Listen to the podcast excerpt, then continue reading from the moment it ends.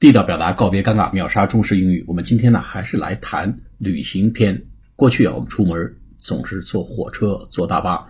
那么现在呢，经济条件好起来，大家坐飞机越来越多。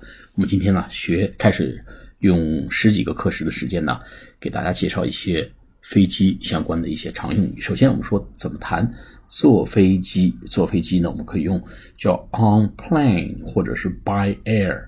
比如说，我们 go by air。Come by air 或者 travel by air，我去坐飞机去，坐飞机来，然后坐飞机去旅行，或者是 on plane，I'm coming on plane，我坐飞机过来，I'm going on plane，我坐飞机离开，或者是 by plane 都可以，或者 I'm traveling by air，我坐飞机旅行，I'm traveling by air，或者 I'm traveling by plane 或者 I'm traveling on plane. Travel by air, travel on plane, travel by plane 都是坐飞机出行的意思。好，我们下次节目再见，谢谢大家。